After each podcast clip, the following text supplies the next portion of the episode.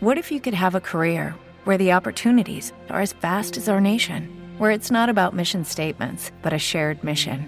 At U.S. Customs and Border Protection, we go beyond to protect more than borders from ship to shore, air to ground, cities to local communities. CBP agents and officers are keeping people safe. Join U.S. Customs and Border Protection and go beyond for something far greater than yourself.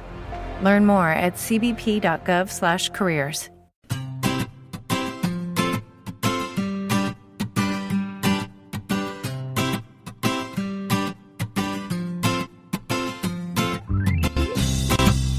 Bienvenidos al capítulo 51 de Perspectiva, un podcast de estrategia empresarial donde analizamos cada semana todas las decisiones y estrategias de las empresas que nos rodean.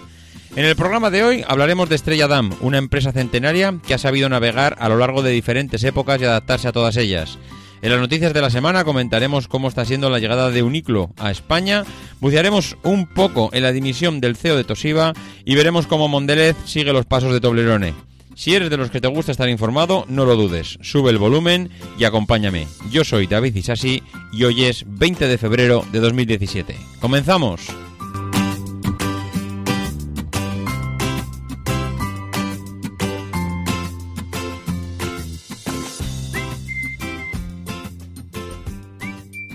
Bueno, pues ya estamos aquí. Otra semanita más. Esto se pasa volando. Para cuando termino de grabar uno, ya tengo que empezar a preparar el siguiente. Porque es que se me pasan los días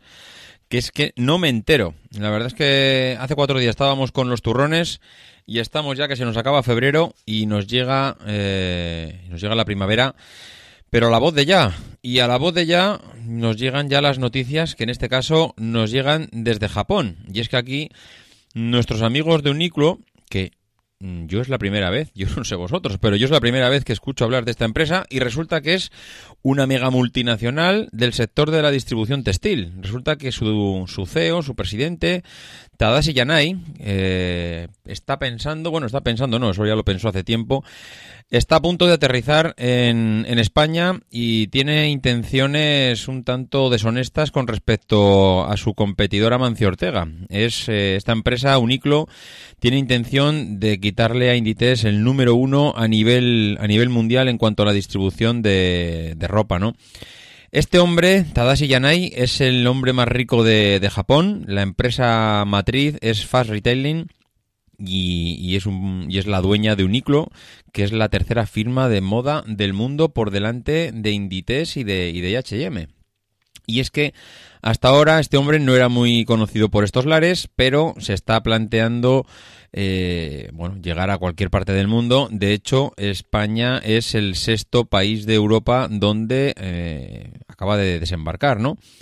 Este hombre eh, acaba de anunciarnos que abre en otoño en Barcelona su primera, su primera tienda que lo va a hacer a lo, a lo bestia, no a lo grande, sino a lo bestia, 1.700 metros cuadrados en Paseo de Gracia en Barcelona, que él considera que es un, hito muy importante en la expansión de su empresa y que desde luego no, no va a parar aquí. Esta, esta empresa Uniclo lleva desde 1984 eh, pues en, funcionamiento, desde que se abrió, se abrió su primera tienda en Japón. Eh, ha abierto las tiendas en 18 países y, como comentábamos antes, España va a ser el sexto país europeo donde aterricen con sus tiendas después de Reino Unido, Francia, Rusia, Alemania y Bélgica y aquí hará la tienda número 46, tienda número 46 que se abrirá, como hemos comentado antes, en, en Barcelona. Eh, la matriz de Uniclo Fast Retailing, pues eh, tiene más de 3.160 tiendas, eh, que todavía está un poquito lejos de las cifras de, de Inditex, que tiene más de 7.000 tiendas en 91 mercados. Pero los números, desde luego, son para estar alerta. Esta gente ha aumentado los ventas, sus ventas un 47% entre 2013 y 2015, hasta los 14.000 millones de euros, mientras que Inditex solo lo ha aumentado un 25%, eh, con unos ingresos de casi 21.000, ¿no? Eh, la diferencia entre estas dos empresas, pues los expertos señalan que mientras que Zara es pura tendencia y velocidad de transmitir al mercado las tendencias que se ven en la calle, Uniclo es más funcionalidad. Eh, al final, En Zara ya sabéis que en dos tres semanas pues tienen diseñado un producto y te lo llevan a los puntos de venta, mientras que Uniqlo pues está utilizando diseños más minimalistas y diseños que duran mucho más la ropa en el mercado, precisamente por eso, porque son mucho más estándares, no son tan, tan extravagantes, con lo cual la ropa, eh, bueno, aparte de que intentan transmitir un poco, de, un poco más de calidad en, el, en la ropa, ellos entienden que la innovación está en los tejidos más que en los diseños. Esto pues lo comenta Sandra Bravo, que es una profesora de sociología eh, de la Universidad de Navarra y que ha estudiado ambas marcas y parece que entiende precisamente cuáles son, que estas son las, las diferencias, ¿no? Eh, ¿Más paralelismos? Pues hombre, más paralelismos está claro. Mm, estos dos hombres, Amancio Ortega y Yanay, son los, bueno, son los más ricos en sus respectivos países y ambos empezaron desde abajo y ambos han empezado a ofrecer moda a precios pues bajísimos. Las diferencias pues prácticamente están en lo que hemos comentado antes. En una, una tiene una rapidez tremenda en transmitir al mercado las tendencias, otra está intentando apostar más por la, un poco más por la calidad de los tejidos. Eh, y una, por ejemplo, Inditex no está haciendo publicidad prácticamente. Mm, comentaba en el artículo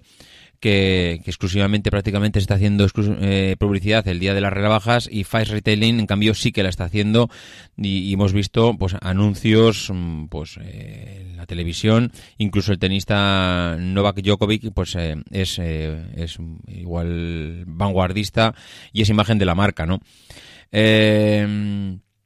puede tener éxito en España una marca como Uniclo? Pues los expertos dicen que sí. Mm, parece ser que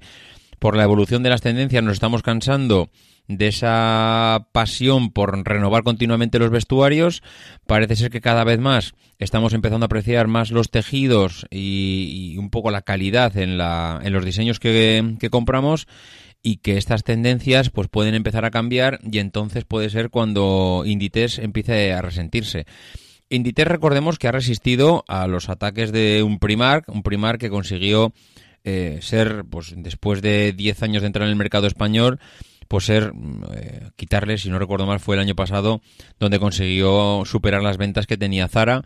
y que y, meterse en el top iba a decir en el top 10, no, en el top... Eh, en el top 3 porque se consiguió meter en el número 1 junto con junto con Zara y H&M y estar en esas posiciones con la competitividad que hay ahora mismo en este sector, pues desde luego fácil no es. Curiosa la noticia, vamos a ver cómo va avanzando durante todos estos meses, vamos a ver cómo se posiciona Uniclo en el mercado, vamos a ver cómo la recibe el mercado español y vamos a ver cómo reaccionan los competidores. Desde luego algún movimiento por ahí ya hemos podido ver por parte de Inditex. Veremos eh, primar si hace algún cambio en su estrategia. Mm, difícil lo veo, pero, pero bueno, eh, al final yo creo que serán las ventas y los resultados los que, eh, los que hagan que, sirvan de motor para que los demás muevan ficha. Y la segunda noticia de la semana, pues nos la trae Toshiba. Toshiba que bien podía protagonizar nuestra sección, pero qué demonios hemos hecho porque desde luego se están cubriendo de gloria. Llevan dos añitos que, que van, pero de mal en peor. Ya sabéis que a mediados del 2015 ya conocimos que esta empresa había inflado por los beneficios operativos durante más o menos siete años, nos habían conformado con uno o dos, y los habían inflado por la, nada desdeñable cifra de 1.100 millones de, euros. Bueno, esto provocó la, la dimisión de su presidente, que lo sustituyó el señor Siga, que era precisamente uno de los directivos de Westinghouse, que era una de las empresas que había comprado Toshiba para, eh, para diversificar y se había metido en el sector atómico, concretamente en el sector nuclear. Bueno, pues eh, el regulador japonés mm, de turno le metió una multa de 55 millones de euros pues por el fraude eh, que había supuesto la, bueno, la manipulación de los beneficios y esto pues ya supuso un golpe bastante bajo en, la línea de flotación de Toshiba, no tanto por, por la multa, porque que también, la verdad es que te pongan una multa de 55 millones de euros, pues hombre, no se paga todos los días, pero sino por la reputación y por lo que viene detrás. Si tienes que inflar tus beneficios, pues ya quiere decir que hay algo mal en tu modelo de negocio que no, que no está funcionando, ¿no? Eh, al final recordemos que Toshiba ya había, había comprado Westinghouse por unos 4.000 millones de euros en una clara apuesta por, bueno, pues convertirse en una empresa diferente a, lo que era hasta ahora, que era la tecnología y en una diversificación bestial. Pasaba de lo que es el sector tecnológico al sector atómico y el problema que tuvo, pues que esto le pilló en medio de una crisis financiera mundial, le pilló el accidente de Fukushima por el medio, le pilló la revolución del fracking, con lo cual, pues bueno, lo que era su inmersión dentro del sector atómico pues empezó a hacer aguas también por todos los lados, con lo cual pues se le abría una nueva... Esto al final lo acaba pasando en todas aquellas empresas que, que, piensan en diversificar, empiezan a meterse en un sector que no conocen y por lo que sea, que igual muchas veces no es culpa suya, pero le pilla un cambio financiero por en medio, una crisis mundial y toda esa inversión que han realizado en ese cambio, pues se viene, se viene al traste, ¿no? Bueno, pues haciendo esa pequeña historia que hemos hecho hasta ahora, eh, nuestros amigos de Toshiba, pues parece ser que no han escarmentado. Y Siguerón y Siga, que es el presidente que, que ha tenido Toshiba hasta la semana pasada, nos dice adiós. Nos dice adiós, pues porque eh, dice que los malos resultados financieros que, según no comunicó la empresa iban a alcanzar, iban a alcanzar, iban a alcanzar porque todavía no se han conocido, porque eh, Toshiba precisamente lo que ha hecho es pedir un aplazamiento de la presentación de los resultados, iban a alcanzar una cifra de 390.000 millones de yenes, que son unos 3.200 millones de euros en el actual ejercicio fiscal que termina precisamente ahora en marzo. Bueno, pues la compañía, que ya estaba en el ojo del huracán por todo lo que venía trayendo hasta ahora, eh, resulta que, el, actual presidente de, la compañía, el señor Siga, dice que mira, que no estamos preparados para presentar los, los resultados y pide un aplazamiento para hacer esta presentación. Claro, os podéis imaginar la reacción del mercado. Una empresa que viene de prepararla, pero bien preparada, hace poco con una, eh, una manipulación y una estafa en el resultado de sus cuentas. Ahora resulta que hace una compra de, de una empresa fuera de lo que es su sector tradicional y esa compra resulta, bueno, dramática en cuanto a resultados, pues porque diversos factores se la llevan al traste. Y ahora que tiene que presentar resultados, dice que necesita un aplazamiento, pues claro, los inversores se mueren de la risa a la hora de, de vender las acciones, que es lo que están haciendo todos que no ganan para, para día tras día seguir vendiendo acciones de Toshiba. Claro, ¿qué ha pasado? Pues que la acción se ha desplomado un 50%. un 50% de desplome de las acciones en bolsa,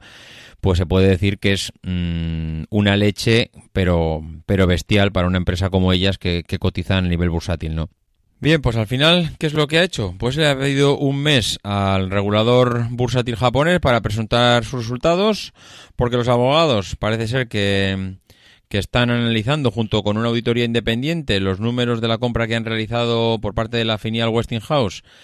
de, de un constructor de plantas nucleares estadounidense.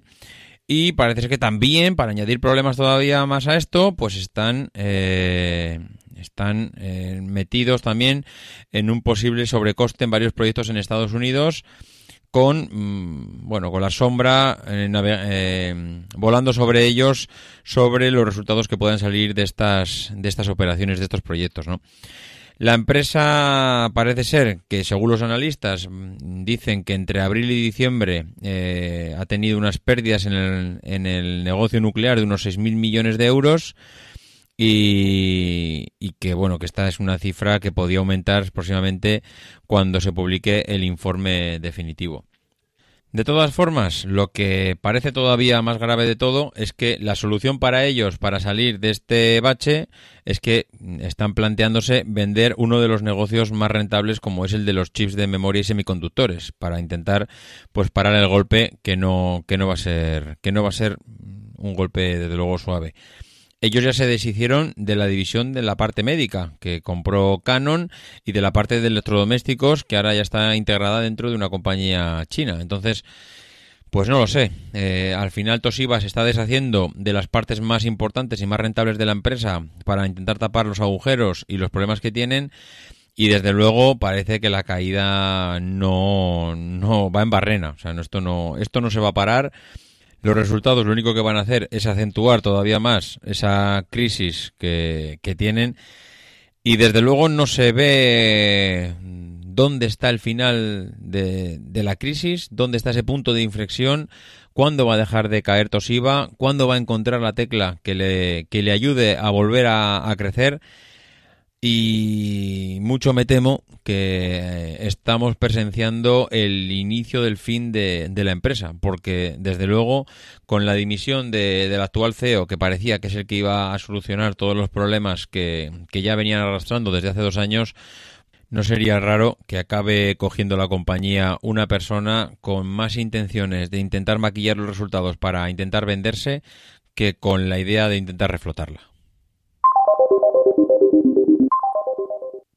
Y ya la última noticia de la semana viene pues de Mondelez. Mondelez es una empresa multinacional que yo creo que casi todo la conocéis, es el, es el fabricante de Mikado, de Triden, de Milka, de los caramelos Halls, y que eh, nos acaba de sorprender con la presentación de un nuevo producto. En este caso, parece ser que están pensando en adelgazar sus famosas galletas Oreo y nos van a presentar el lanzamiento de lo que es el producto Oreo Finas, una nueva categoría del producto que ya lo estrenaron en Estados Unidos y China y que llega ahora aquí a España pues en las variedades original y chocolate. Bueno, pues esto que acaba de hacer Oreo ya nos lo hicieron nuestros amigos de Toblerone y es que en una manera de intentar eh, rebajar el precio del producto para hacerlo más atractivo al consumidor, lo que hacen es rebajar el contenido del producto para así ofrecer un, envase con menos gramos de contenido, con menos galletas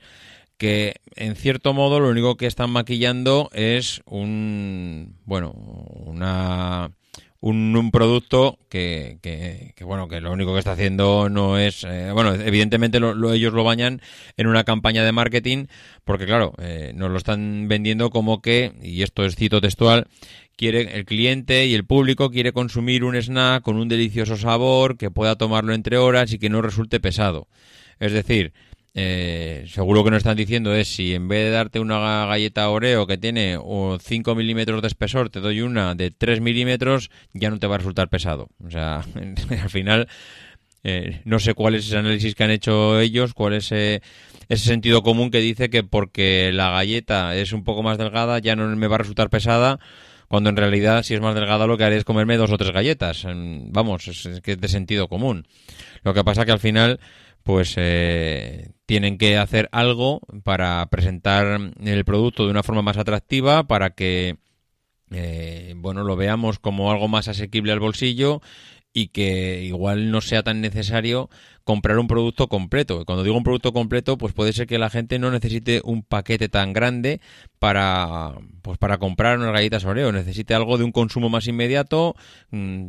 algo que pueda eh, consumir de manera completa y no dejar la mitad del paquete para luego. De hecho, la nueva marca la van a vender en dos formatos, uno de 96 y otro de 192 gramos dentro de lo que son los canales de distribución que tienen ahora mismo. Y de incluso van a crear un nuevo eh, paquete más pequeño que va a ser el de 48 gramos que está muy enfocado a la venta de kioscos y gasolineras. Eh, al final pues dividen ese paquete Oreo en tres nuevos formatos, 48, 96 y 192, que lo van a distribuir en función del tipo de cliente que visita el, el centro de distribución un paquete más pequeño para gasolineras y kioscos que sea rápido de consumo, paquetes mucho más grandes para supermercados de barrio o para centros comerciales donde no te importa hacer la compra para un periodo determinado más largo, no te importa llevarte un paquete más grande a casa y que eh, puedas, eh, bueno, de esta manera mm, ir consumiéndolo en función de la necesidad. Bueno, eh, es algo que ya lo venían haciendo el resto de empresas, es eh, no por ello, no deja de ser noticia que al final eh, las empresas intenten vendernos el mismo producto, pero metido con calzador eh, en nuevas campañas de marketing, en nuevos formatos, bueno, de hacerlo de alguna manera mm, igual de atractivo que lo era antes, no sé si es porque igual, en cierto modo, nos cansamos de ver siempre lo mismo. Necesitamos eh, un producto diferente para que nos volvamos a sentir seducidos por él en el supermercado y, también pues adaptado a nuestras necesidades de consumo que cada vez son más rápidas, cada vez consumimos cosas a mayor velocidad en momentos muy determinados del día y que, como vemos, las empresas pues se van adaptando a esas necesidades, van estudiando nuestros hábitos de consumo y nos lo van ofreciendo pues para, para que evidentemente sigamos consumiendo sus productos. Bien, y para terminar, pues hablaremos de una marca de cervezas. Yo creo que, que mejor para acabar el podcast de hoy que tomarnos una cerveza y en este caso sería una cerveza DAM. Mm, iba a decir que todo no lo habremos tomado alguna vez y estoy convencido de que no me equivoco, que quien más, quien menos alguna vez ha tomado pues una cerveza de esta marca, eh, una marca que, que, no es ni mucho menos una marca nueva, no es una marca recién llegada, todo lo contrario, es una empresa más que centenaria en la que tenemos que remontarnos a los años 1870 y 1871, eh, en la que tuvo lugar en aquella época la guerra franco-prusiana, que obligó a emigrar a muchas de las familias que se encontraban por aquel entonces eh, en medio de esa guerra y entre la que se encontraba la familia Dam. La familia Dam, eh, el señor August Kutzmann Dam, que en 1872 se, se va de su país, pues huyendo de la guerra. Un refugiado, un refugiado de los que tanto podemos eh, ver hoy en día, tanto, tantos refugiados que tan de moda están, que tanto están vagando por Europa buscando un asilo. Y aquí tenemos uno de ellos, un señor que se instala en Barcelona y conjuntamente con Camps crea la cervecera en Pueblo Nuevo Camps y Kutzerman y esta sociedad, pues por desgracia, no tarda en romperse y el señor Dam decide instalarse por su cuenta creando su propia fábrica. En 1876 ya consta la cervecera a su nombre y se traslada a la calle Viladomat en Barcelona, es una calle mucho más céntrica y que, eh, y que allí pues empieza a desempeñar pues por la profesión que tanto eh, que tanto ama y que, bueno, que con tan buena elección parece elegir para, para sacar su, su, empresa adelante, ¿no? A la muerte de este hombre, del señor Dam, eh, pasa a la empresa a denominarse Dan y Cia y posteriormente Joseph Dam. En 1904, con la consecución del premio del certamen de Viena, Dam se convierte en la primera cervecera española en conseguir un premio internacional. En los años siguientes conseguiría nuevos premios como el de Londres en 1905, en Múnich en 1906, en Amberes, en Roma, en Madrid, en Génova, en París, es decir, va recaudando premios allí donde va, lo cual mm, dice mucho de una cerveza que, viene de, que viene de España, porque hasta entonces las cervezas pues provenían más del centro Europa que del sur del mismo, ¿no? En 1910 se constituye la Sociedad Anónima DAM, que está formada por las sociedades Hijos de Josep DAM, propiedades de Josep, de Carlas y de María, y los hijos, que son, bueno, son los hijos del señor Dam, ¿no? Joan Musó, la sociedad Ecomandita, y Enric Campagne y compañía. Eh, estos son las empresas que se, que se unen, que se funden para crear la sociedad anónima DAM. La producción se realiza ya en, las instalaciones que, poseían en la, fábrica de cervezas La Bohemia, que está en la calle Roselló 515 de Barcelona, donde hoy en día se encuentra el Museo DAM.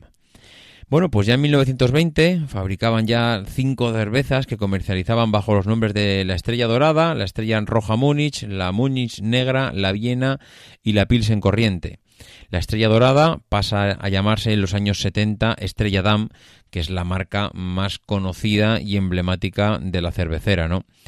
Eh, una estrella que hace referencia a los cinco elementos necesarios para hacer la cerveza, que al final no deja de ser un, elemento alquímico, ¿no?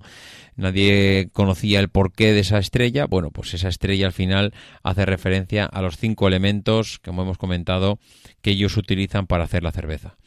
En 1929 participan en la Exposición Universal de Barcelona y aprovechan pues para sacar la compañía a bolsa. Hoy que tan de moda y tan en boca de todos están las empresas que aparecen en bolsa, bueno, pues ellos ya en 1929 sacan la compañía a bolsa renovando toda la maquinaria que poseían y adquieren la cervecera La Alicantina, que está en Alicante y que les ayuda a seguir creciendo. Con lo cual, ellos ya tienen claro que, bueno, que una de las formas de expandirse está en la compra de empresas y, también en, bueno, en seguir creciendo de forma, de forma propia, ¿no? De forma interna.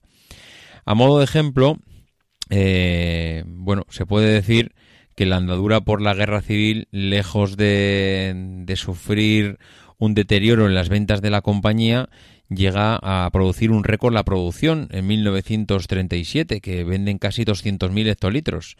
Al final eh, decían que la Generalitat Republicana quería mantener el frente y la retaguardia bien surtida de cerveza para que los soldados, pues primero, no decayesen en su ánimo, eh, pudiesen continuar la guerra y, que bueno que le sirviese también pues como, como un acicate pues para no, no, bueno para pasárselo de alguna manera bien en esos momentos de depresión junto con los con el resto de los soldados y, bueno seguir adelante en, en, la tan cruenta guerra como fue la guerra civil española.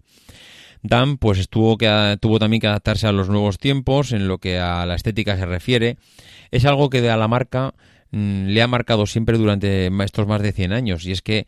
hay hay pocas cosas que haya tenido que hacer, tanto como, eh, como renovarse en toda esa parte de marketing y esa parte estética que ha ido alrededor de la cerveza, ¿no?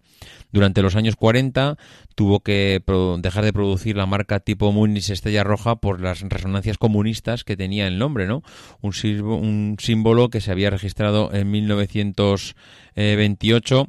y, que bueno que en ese momento pues eh, hacía o evocaba a la parte comunista tan perseguida por Europa en aquel momento pues muy inteligentemente los dueños de la compañía lo que hicieron es reciclar ese dibujo de la estrella roja de cinco puntas en una partida de posavasos que evocaba a la rosa de los vientos, lo cual, pues bueno, ya hace, hace ver que, que supieron adaptarse a lo que la época, a lo que la época requería, ¿no? Bueno, pues superados los tiempos de la guerra civil y gracias a todos los años de bonanza económica que llegaron a principios de los años 40, ellos continúan expandiéndose. Eh, inauguran en 1947 la cerveza El Turia y ponen en marcha en el 53 el proyecto Estrella de África en Ceuta, con lo cual ya veis que la expansión iba eh, en todas las vertientes. ¿no? En 1954 pasan a controlar la maltería de Barcelona y se hacen con una participación de Cembrezas La Alhambra y dos años más tarde participan también en la industrial cerveza sevillana, con lo cual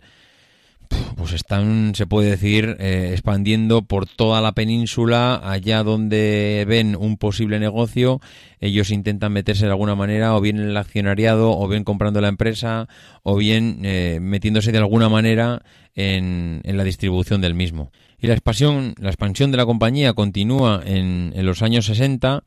iniciando su actividad eh, estrella de Levante en, Murcia. ¿no? Adquiere entre el 74 y el 81 parte de Balear de Cerveceras y la totalidad de cerveceras asociadas. Y ya en los años 90 absorbe, las bueno, absorbe ya por completo las compañías Turia y Balear de Cervezas, consiguiendo pues, la mayor parte del capital social de Estrella de Levante. Además, firma un acuerdo con la multinacional estadounidense Ausenburs para producir la marca Budweiser en España, que posteriormente incorpora las marcas Skoll, Keller, Estrella del Sur, Victoria, Calatrava y Oro. O sea, una bestialidad la cantidad de marcas y cervezas que lanzan al mercado. Actualmente, actualmente pues, cuenta con fábricas en Santa Coloma de Gramanet, en el Prat, en Murcia, en Valencia, en Madrid, así como la maltería eh, que tienen en Lleida. Y sus principales marcas, pues como todos conocemos ya, son Estrella Dam, Block Dam, Boldam, Dam Beer, eh, Dam, Shibeca, Keller, Estrella del Sur y Skoll. Eh, que muchas de ellas pues podemos pensar que no han sido productos de la compañía o porque bueno porque no los asociamos directamente pero pero que realmente lo son y que eh, a día de hoy están exportando productos a más de 20 países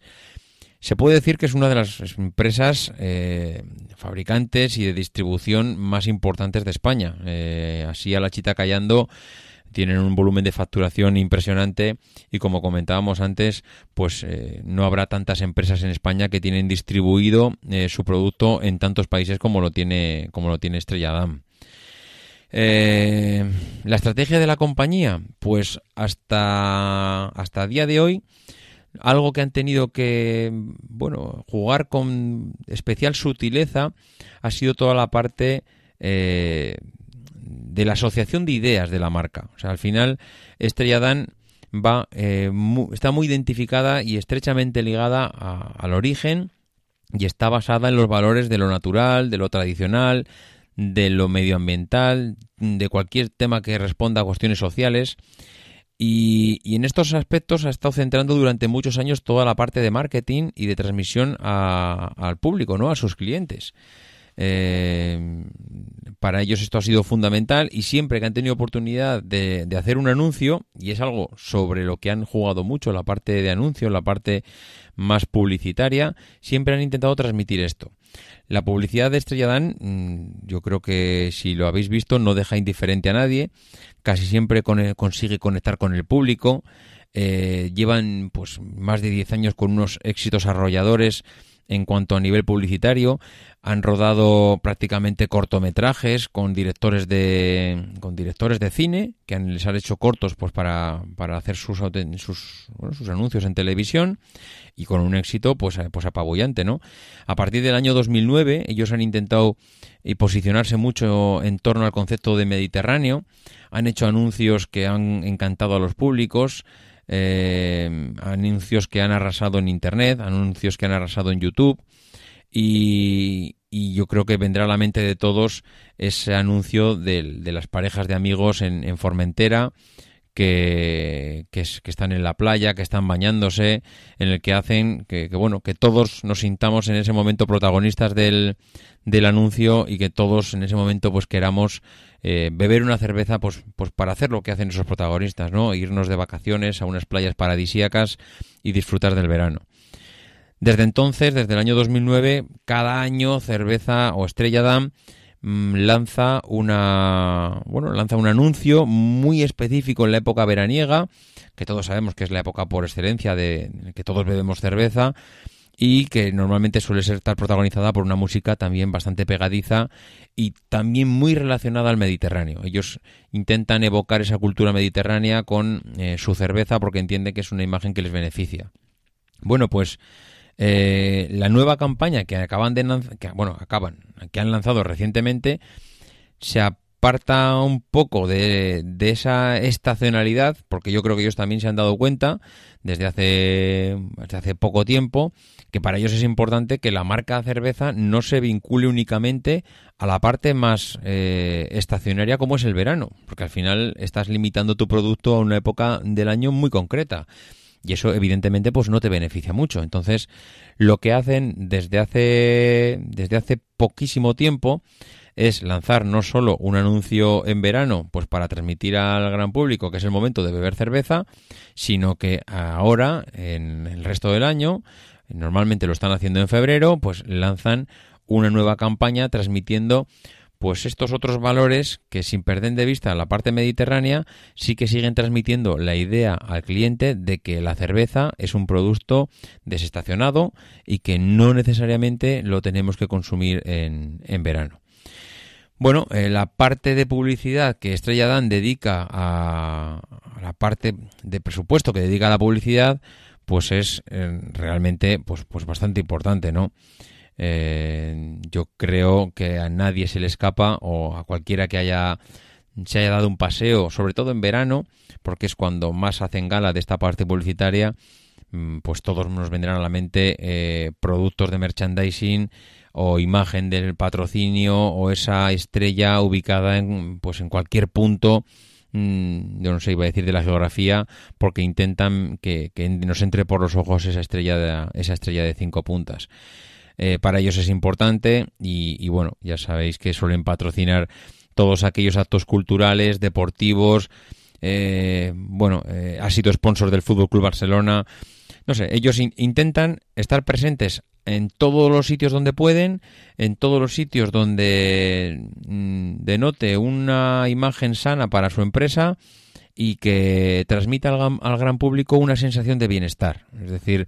todo lo que sea ligado pues al, buen tiempo, al verano, al disfrutar con los amigos, a las playas, a, disfrutar en comida con la familia.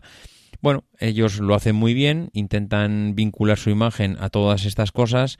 y al final, pues bueno, pues parece que no, pero se puede decir que les ha funcionado bastante bien. No muchas empresas tienen el privilegio de decir que llevan más de 100, de 100 años de veteranía, que pues son centenarias y Estrella, Estrella Damm pues lo es y ha sabido muy bien, como hemos comentado antes, pues navegar en diferentes épocas de la historia donde lejos de, irles mal, les ha ido especialmente bien pues porque han sabido eh, vincular su producto a, las necesidades en cada momento de sus clientes.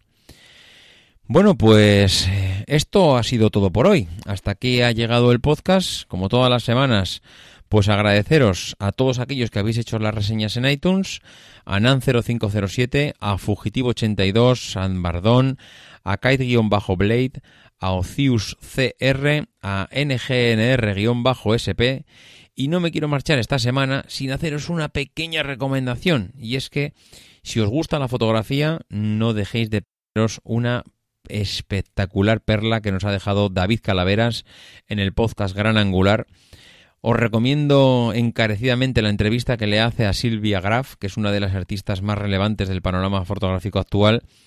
y que, y que bueno, mm, yo la escuché el otro día y he de decir que, que David está, bueno, espectacular en la entrevista. La verdad es que Silvia también bueno, pues acompaña bastante, son de estas entrevistas que se nota un feeling especial entre ambos y yo os recomiendo encarecidamente que, os hagáis un favor, os bajéis ese podcast y os lo escuchéis y desde luego si escucháis pues el podcast de David, Gran Angular, pues todavía muchísimo mejor. Ah, poco más. Los que queráis poneros en contacto conmigo, como lo hacéis habitualmente, eh, a mi correo electrónico davidisasi.mac.com, por Twitter arroba en el grupo de Telegram, que estamos a puntito de llegar a los 200, eh, a los 100 usuarios y que, que, bueno, pues que nos escuchamos la semana que viene y que no dejéis de intentar ser uno de esos locos que hace lo imposible por cambiar el mundo.